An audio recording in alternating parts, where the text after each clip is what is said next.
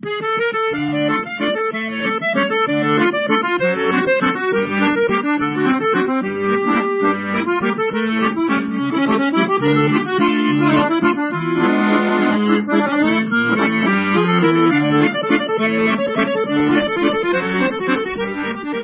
到了周五啊，周末哈，这个美好的时光。今天是周日，我们又来到了今天的傲娇山。大家好，我是王珊。大家好，我是张傲。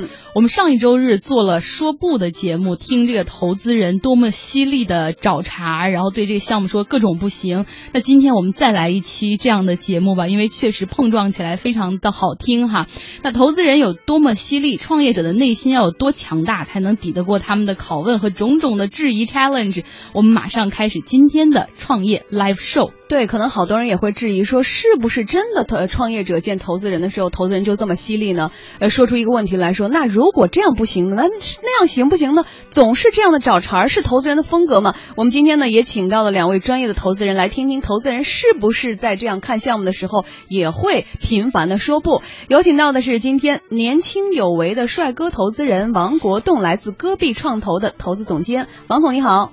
哎，大家好，我是来自戈壁资本的戈壁创投的王国栋。我们真的是见了很多投资人，您是年轻加帅气加有为的数一数二。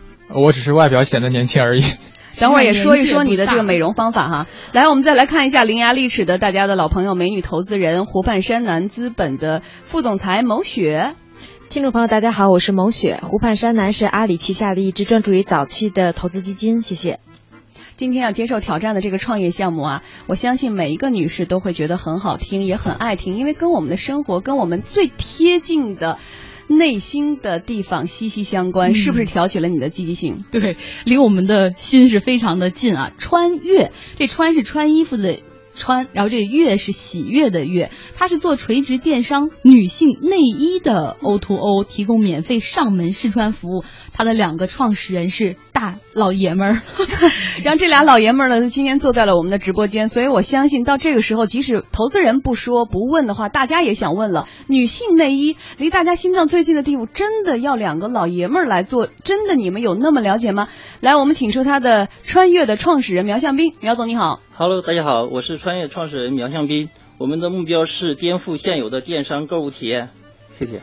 好，我们再来有请到的是穿越的联合创始人朱世海。嗨，大家好，我是穿越的联合创始人朱世海。我们希望。能让穿越的服务给您更极致的体验。朱总是嗓音就是这么的阿妹的风格，还是说这两天见投资人可能表达过多？我我一直就是这个声音。嗯，他们俩反正我从外表上来看，不像是那种能给特别懂女人的哈提供内衣的男闺蜜的感觉哈。对啊，对。但是他们俩确实已经拿到了天使轮的投资，而且那个投资人说只用了两个小时就说要给他们投资，反正是比较神奇的一段经历。而且投资人说我们要给你投资的时候，他们俩还说 我们在考虑。虑考虑吧，然后当天对投资人就说，那到今天晚上十二点前 你给我们答复，我们马上把钱到账。所以投资人到底看中了什么？我们老说投资人百分之九十看的是人哈，百分之十看项目。作为现场的三位女士哈，然后也是爱美的，也是讲究的，或许都有质疑。好，我们今天的节目马上开始。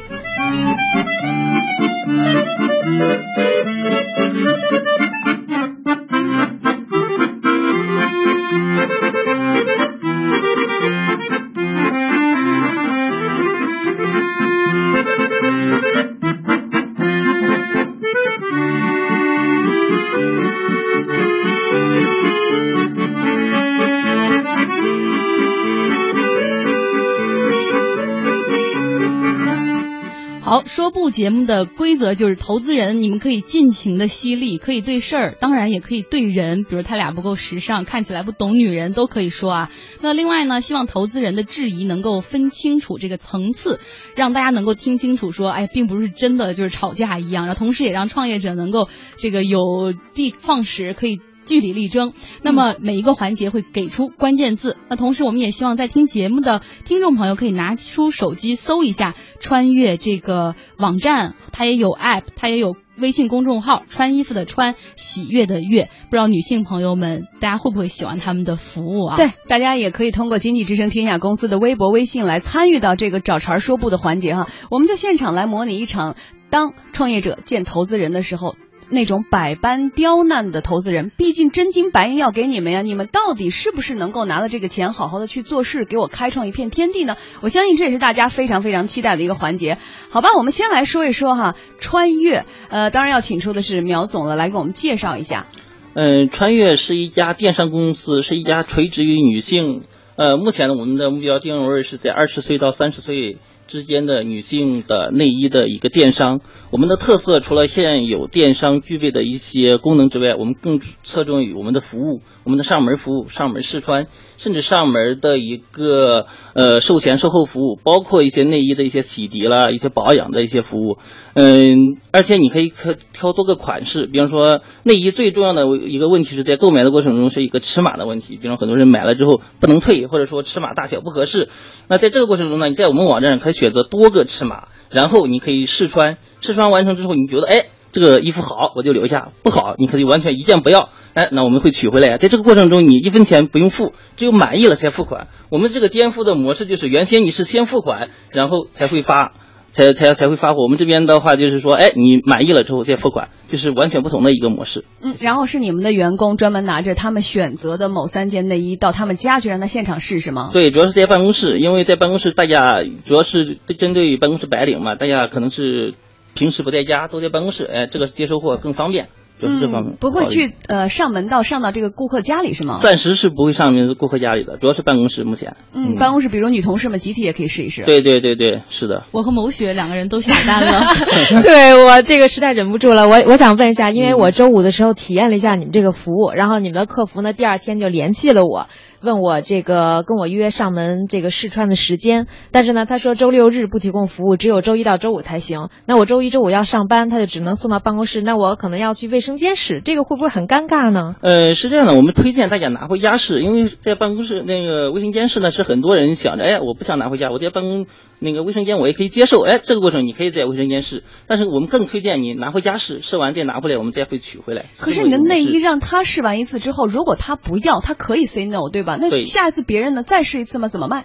这个是我们每次送货上门的时候会有一个一次性内衣，很薄的、很薄的一次性内衣，给你去，你先穿上一次性内衣之后再来试。所以说这个不存在一个真正的接触的一个问题。可是用户试的时候你有没有盯着？你怎么知道他是不是按照你们设想的流程来试穿呢？所以麻烦。对，所以从我们回访的过程来说，是百分之九十以上都会去穿着那个呃一次性的衣饰，因为他也是对自己负责嘛。他觉得哎，我我要穿上这个来试。另外一个，我们收回来之后还会有一个紫外线的一个消消毒的一个过程。嗯，可是我还有问题啊，就是因为你们不是说送上门的并不是普通的快递人员，而是体验师吗？对。可来到单位，我发现其实我不想试，我想拿回家试。这体验师其实白来一趟，没错，体验不到你的那种咨询服务。对，因为你拿回家试，试完这之后，你可能会有一些疑问了。我还有一个二次上门的过程，我来取货。这个过程中，你可以跟我那个呃体验师好好的沟通，因为我们在实际的过程中会发觉很多客户会把我体验师拉到他们的会议室，哎，会有很多一个沟通的过程，甚至有其他的女生过来。哎，就说你这个服务也挺好，哎，这样的话有很多聊的过程，在聊的过程，他本来想买一件，哎，聊着聊着，他觉得你这服务也挺好，产品也挺好，这样可能会买两件到三件，甚至其他人下单的过程，现在都现在我们这个模式这样走的是非常好，嗯，挺理想，好到什么程度？这个这个，比如说转化率啊什么的，大概是现在购买的转化率是在百分之，比如说你。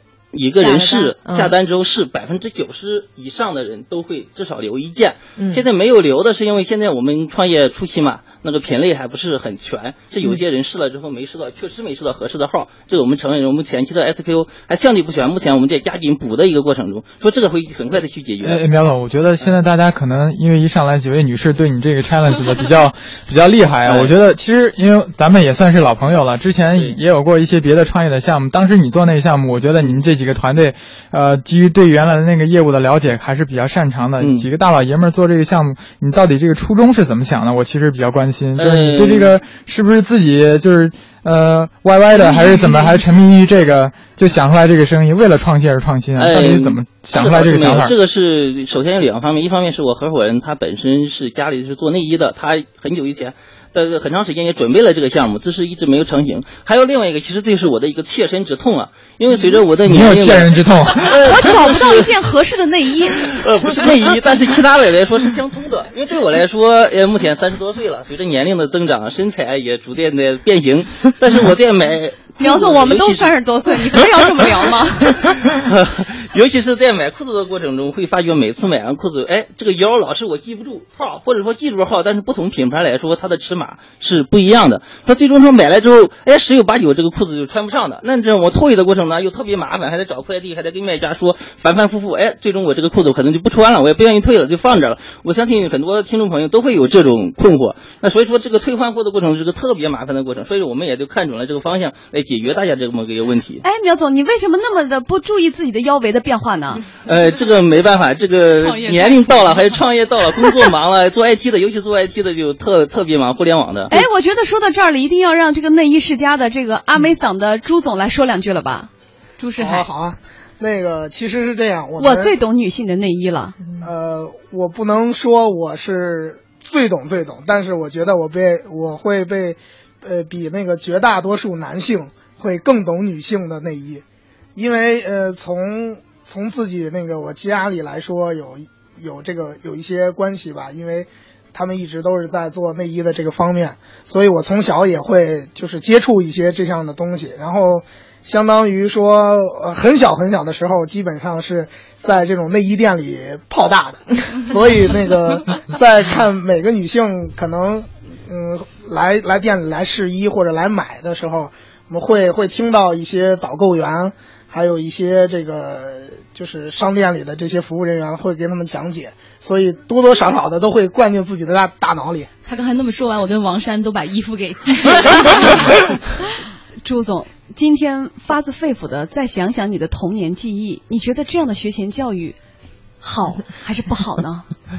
我觉得没什么不好的呀，因为我觉得在咱们咱们国家可能呃对这个女性的这个一些东西比较避讳。然后，但但在国外可能会就是很正常的这样的一些教育会有，嗯，反正是有需求啊。其实我们刚才大家听到了两方激情四射的一些碰撞，我们现在来拎出一些关键的词儿和关键的点，大家来逐一来击破哈。首先说团队吧。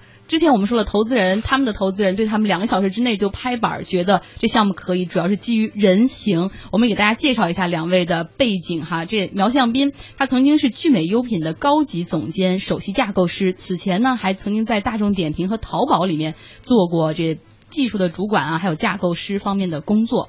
那他的联合创始人朱世海，他曾经也是聚美优品的高级经理，两个人等于说是老同事的关系哈，比较稳固的关系。那此前呢，朱总还曾经在人人网、土豆工作过，然后强大的还有这个内衣世家的背景。嗯，团队呢也主要来自于京东、美丽说、丝芙兰这些产品运营和线下服务人员。所以，某雪作为专业投资人，你看到当初投他们天使轮的这些人，可能更多的是不是看中的，并不是这个项目本身，可能是这个投资团队。呃，我个人感觉是这样，因为呃，我有阿里系的背景嘛，所以对于实物产品电商呢，坦白讲，我认为这些新出来的这些创业公司面对阿里和京东这样的挑战，压力还是非常大的，因为这两家它的体量已经这么庞大，而且流量不缺。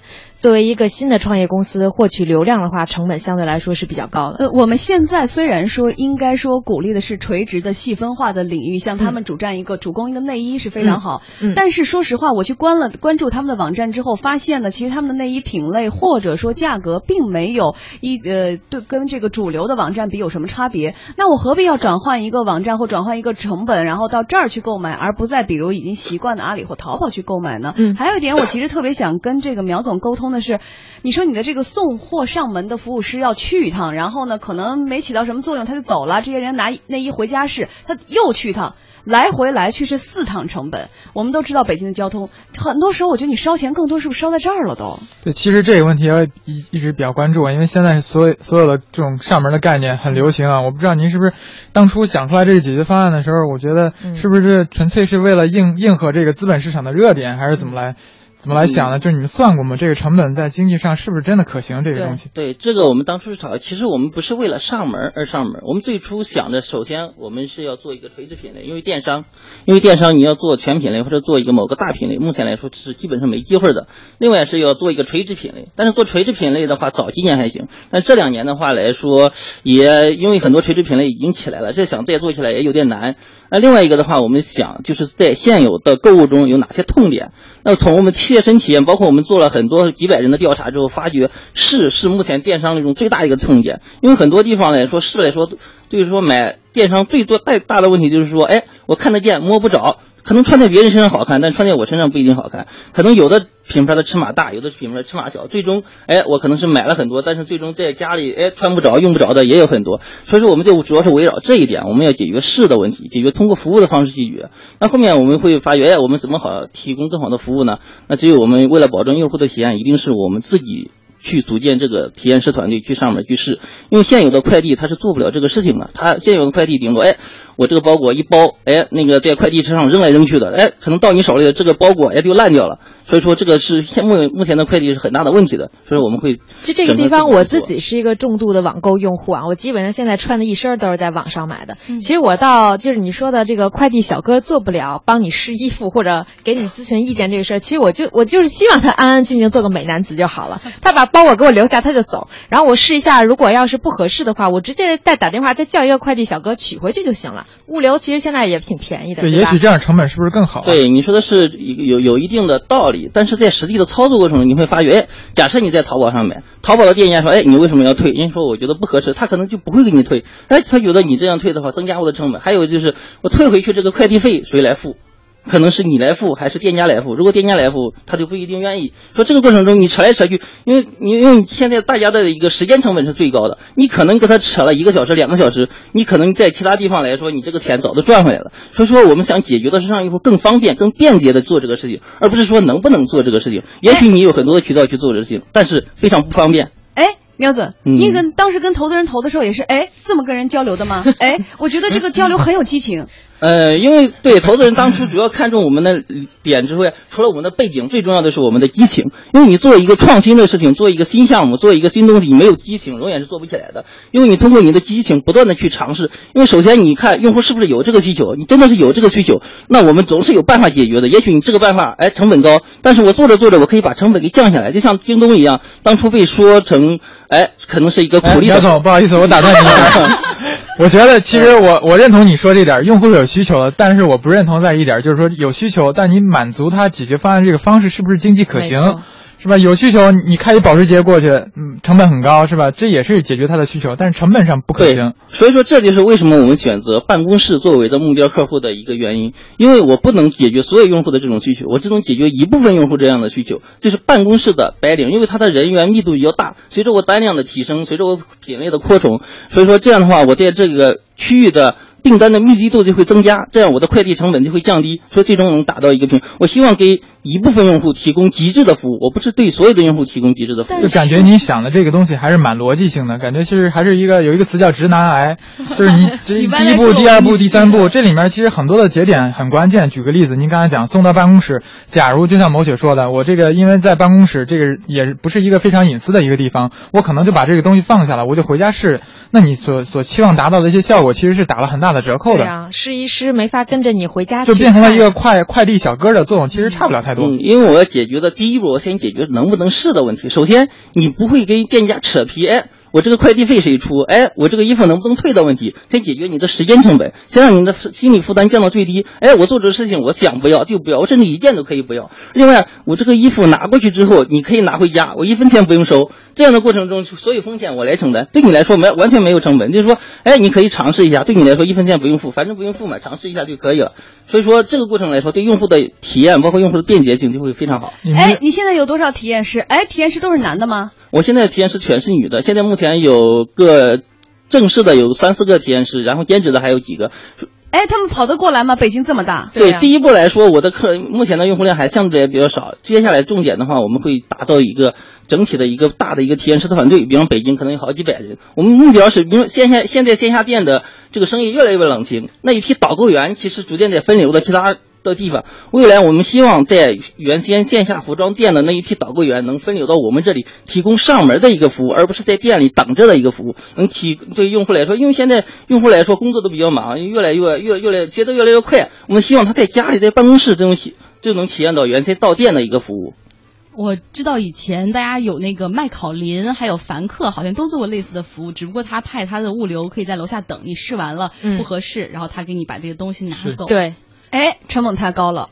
现在还有一个问题是，其实大家关注一下哈，我们说到的刚才说到的这个品牌穿越，他们现在和很多大型的品牌，比如说大家熟悉像爱慕啊、蓝缪啊都有合作，有一百二十多款内衣，上网可以看一下哈，数十款的内裤，然后精美的礼盒的包装。但是问题是在于，我发现它的价格其实和其他的这个网站没有太大的差别，但是它的成本很高，高在这一次一次试衣员的往返折送，然后折旧，然后可能会不踏实的这些用户，然后贴着贴身穿完之后的一种折损。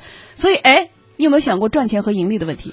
呃，我们是在这么一个考虑，因为我们我是整体做了一个思考的，因为我们。最早的时候，淘宝的时候做电商，它是一个价格，就纯靠价格。在淘宝上，你可以发觉，哎，这个价格特别低，你能只能找到更低的，找不到最低的。那但是你会发觉，你穿了凉水之后啊，基本上就不能穿了。所以说，在淘宝上就会产生一个问题，虽然很便宜，但是质量都特别差。这是第一代。第二代的时候，像唯品会、京东，它通过买手制。把这个质量给控制住了，就是说你可以闭着眼睛买，买的东西基本上质量还是有一定的保证的，不会特别差，那价格也比较低。这个时候，他又又成就了一批电商。那这个过程呢，就是两个阶段，第一个阶段呢就打的是价格战，第二个阶段是打的渠道战。像唯品会之后，他签了很多独家的，这样的话，他把渠道给控制住了，他价格非常低。那随着电商的发展，这个还是远远不够的。光靠打渠道战、价格战，那以后一定会进入到一个服务战。服务战最简单的就是京东的快递，你会发现，哎，我不是因为京东的最便宜我才会买它，我就因为它快我才会买它。那现在京东的这个快递站又往前走一步，就最后一公里一小时到货，它就是对快递的要求越来越高，就是这服务越来越极致。但是服务不仅仅是快递，它其实。定位到服装上来说，它还有试穿，其实还有现场解决售前售后的问题。比如我现在在网上买个东西，哎，发觉它有问题，我打电话。找客服，哎，可能客服干半天还不反应我。那我们这个的话，不仅仅可以试，而且我的体验体验师在这个区域是专程为您服务的，他可以随时为您服务，说还可以进行现场的服务。说这是我们从用户需求上做的一个事情。那第二步的话，就是说，哎，至于成本怎么做，我们希望能扩大规模，通过选品，通过增加用户的一个频次，来把成本给降下来，最终用户得到实惠，这是在最重要的。梁总有没有算过，现在一个体验师一天能服务多少用户？嗯，目前的话，一个体验师。因为我们现在给了布的还不多嘛，一天能走个十单左右还是可以的。未来的话，我们随着我们的单量加大，我们每个区域会放一个到几个的体验师。哎，他就比方说就这几幢办公楼，这几幢办公楼有好几个公司，然后这个密密集度又特别大，这样的话，它可以几十单就可以。那你这个所有的东西是仓库是怎么仓是放在哪儿？对我们仓的话是在北京会有一个集中的仓，我们每天会有一个专车会一圈送过来。比方说昨天的单子，今天全部送一圈，然后有体验师现场去配送上楼。所以这个配送必须是隔一天下单，对才可以，不能够实时的。比方说我上我们第一步是做到这个程度，随着我们的一个发展，我们希望做会做到越来越快，越来越快。随着我们的，比如说一天一送，一天两送，一天三送，逐渐往往上增加。哎，这么快，半个小时过去了，哎，我们的问题还没有问完。最重要的是，一直苗总在说话，朱总作为一个内衣世家，呃，专注于传统销售的人，一句话都没有说。哎，这样对吗？好，朱总你先别说话了，我们马上要广告了。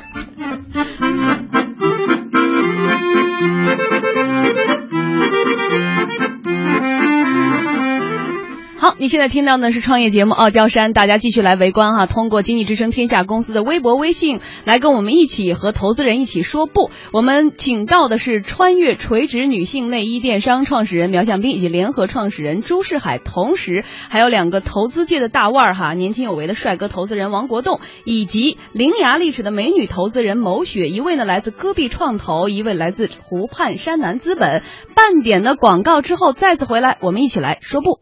广告之后，欢迎回来，这里是傲江山，大家好，我是王珊，大家好，我是张傲。嗯，大家上半小时觉得火爆吗？劲爆吗？然后好多朋友跟我们在网上留言说，发现现在的工程师 CEO 都是演说家了，对，特别特别的善说能说。我们真的觉得说，我们现在四对一的这种状态哈，是不是把咱们今天请到现场的这位嘉宾苗总呢，可以说到真正的点到他的穴说不？但没有，他中间呢，刚才在我们广告休息的时候说，我出去喝口水，下半场我们再战。喷你们。对，所以我们今天看看到最后的时候 PK 哈，呃，是不是能够让他真的接受我们的不，或者者说我们说。其实是 yes 呢，呃，我们来介绍一下，在直播间的是年轻有为的帅哥投资人王国栋，来自戈壁创投的投资总监，以及呃湖畔山南资本的副总裁牟雪。那么，请到直播间的创业者是谁呢？穿越垂直女性内衣电商，提供免费的上门试穿服务哈。创始人苗向斌以及联合创始人朱世海都坐在我们的直播间，他们已经拿到了天使轮。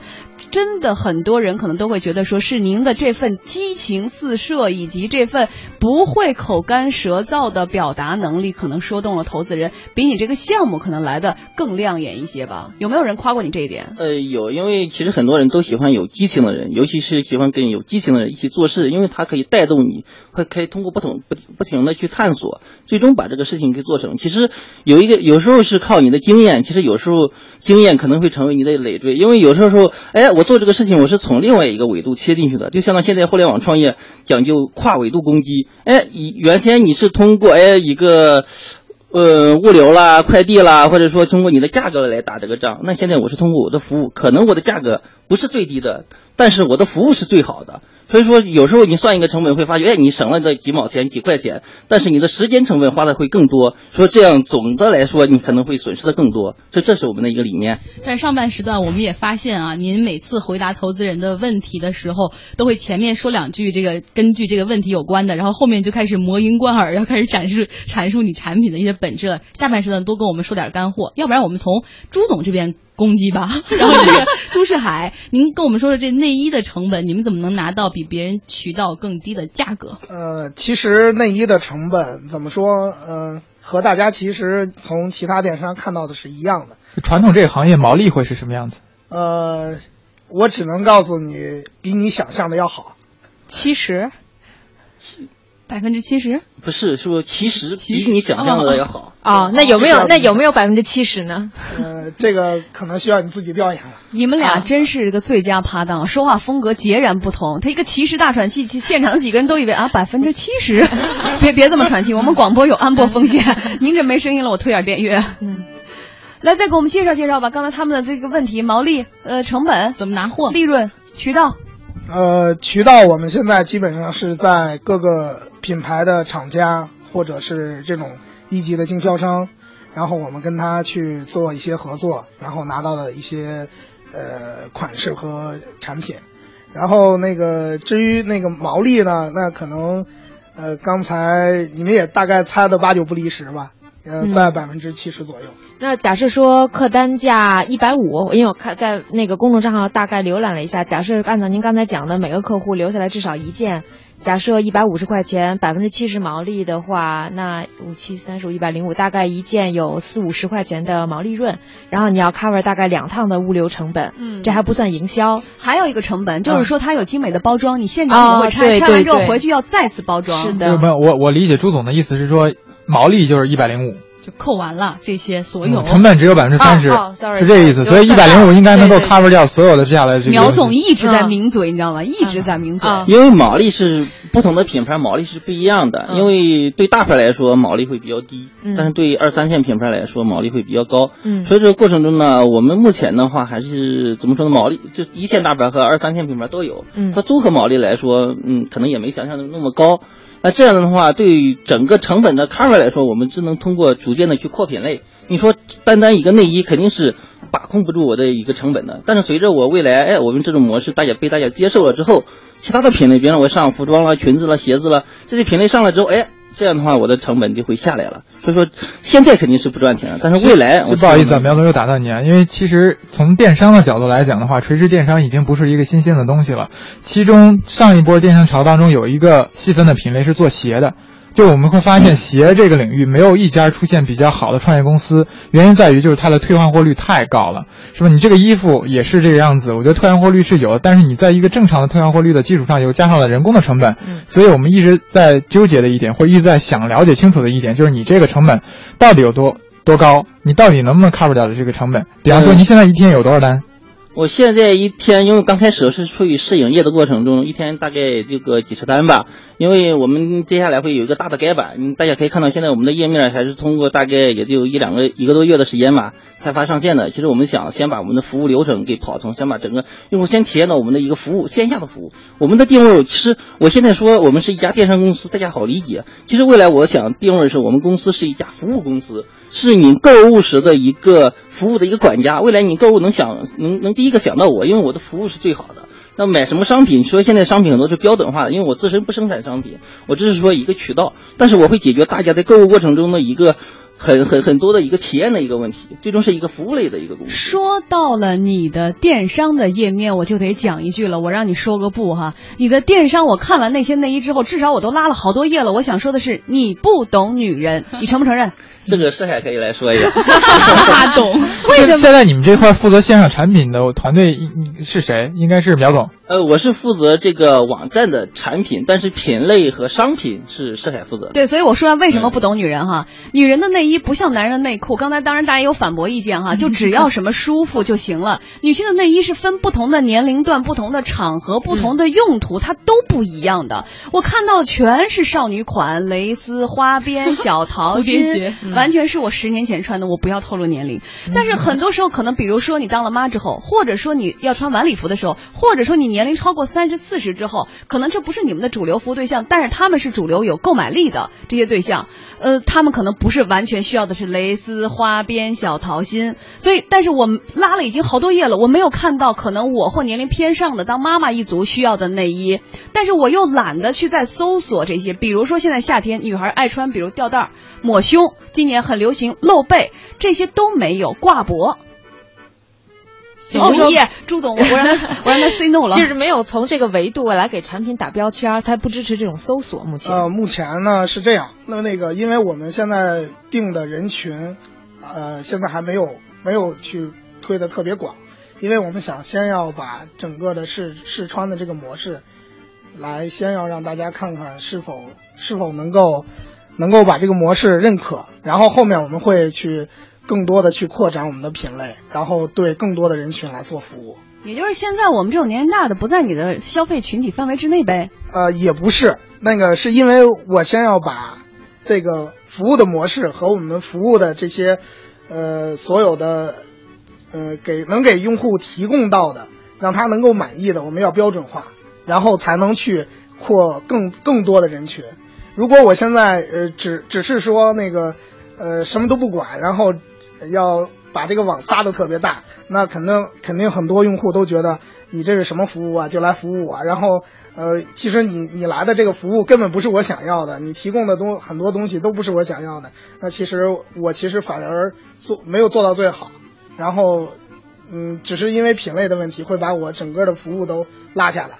嗯，您一直在提倡这个服务哈。说实话，对于内衣试穿来说，我们在场好几位女性，她有多少的服务在呢？比如说，她会推荐什么样的型，或者说您适合什么样的，或者您不太了解自己，这我觉得跟造型师啊、搭配师啊、色彩师啊，好像还不是那么的完全的那个技术含量那么那么高。嗯，对，所以这个有多大的一个需求服务，或者说女性对于内衣的置换又有多么的频繁呢？呃，其实按正常的这个更换比率来说，应该一个女性。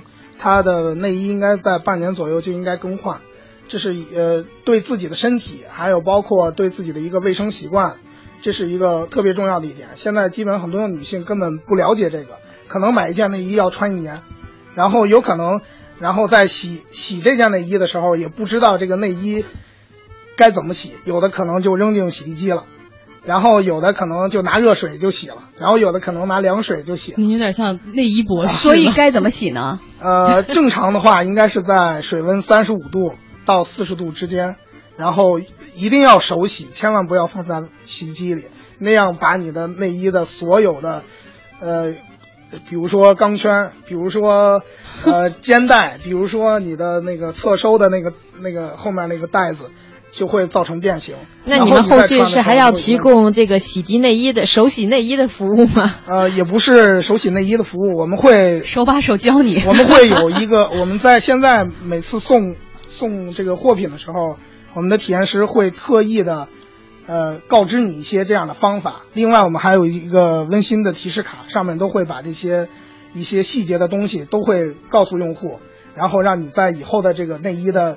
保养上有一个更大的一个飞跃，所以内内衣的体验师都是您培训出来的吗？呃，我们也是在慢慢探索，然后大部分的知识是我在教他们。这个培训还需要一定的成本和时间和精力吧？呃，我们一般是会要体验师先来培训一个星期，然后呃，把所有的所有的知识点他都要。倒背如流。这一个星期您都在教这些女性的体验师如何选购、如何清洗、如何保养。对，我会教他们。呃，一是，呃，怎样能帮你的用户能够选选购一款自己特别适合的文胸？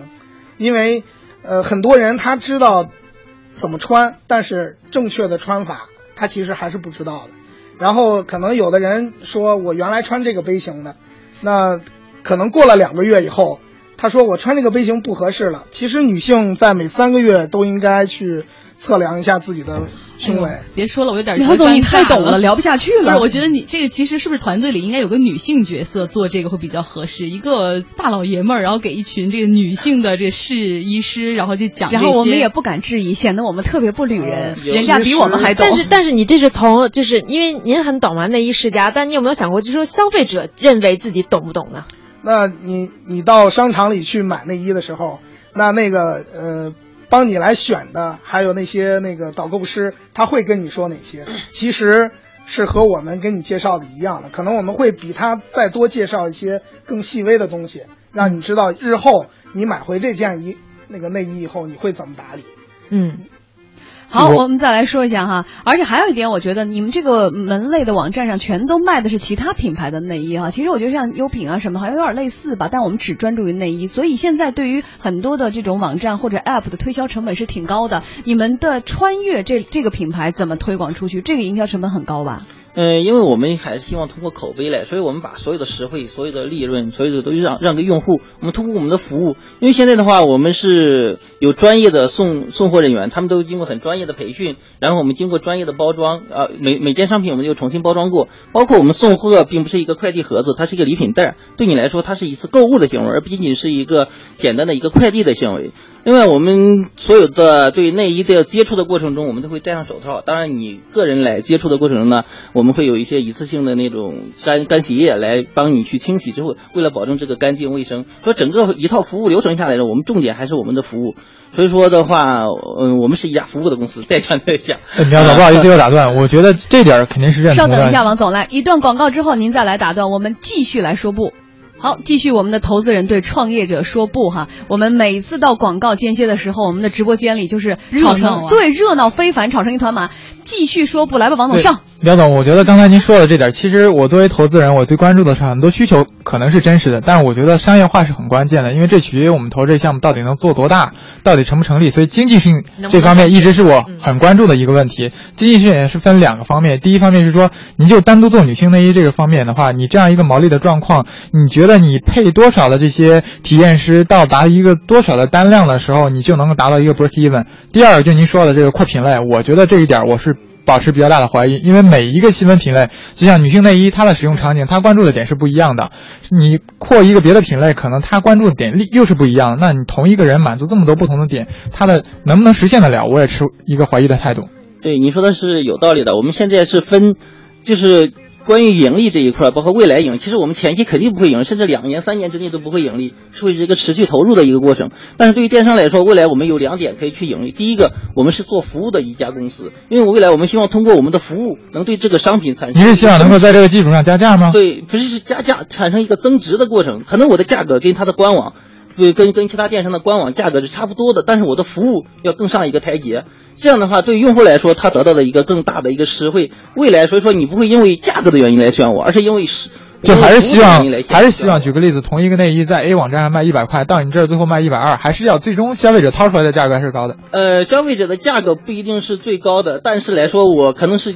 是是是，价格差不多的，我还是他牺牲了毛利，对，对我牺牲一部分毛利，但是我对，所以这就回到那块儿，你觉得您觉得我不一定是说盈利啊，但是我希望你到底多大的体量，你觉得能够 break even，你的毛至少能够 cover 掉你这个的这个未来需要两年到三年之后吧？多大的体量？你觉得？就是一个多大的单量？订单量，我觉得应该能达到个每天十万以上吧。需要配多少体验师呢？对，这一个体验师一天多少单呢？一天一个体验师大概有个二三十。十单左右其实可以，五千个体验师就需要啊，五千，十万单的话，那这样的话就差不多需要。对，说需要在全国各地不一定，因为我这是第一第一步模式，我先把用户这个需求打通。第二步的话，其实我们想走的是一个共享经济的一个过程，就是我可以跟现有的实体店打通，因为现在实体店我去上门去体验的过程中会有品类的一个限制。现在我虽然选好，哎，我对哪些感兴趣，然后我给你分配到哪些实体店，有实体店的人员再送货上门给你体验，这样的话整个就共享打通了。因为我前期为了保证用户体验是很多的事情由我来做，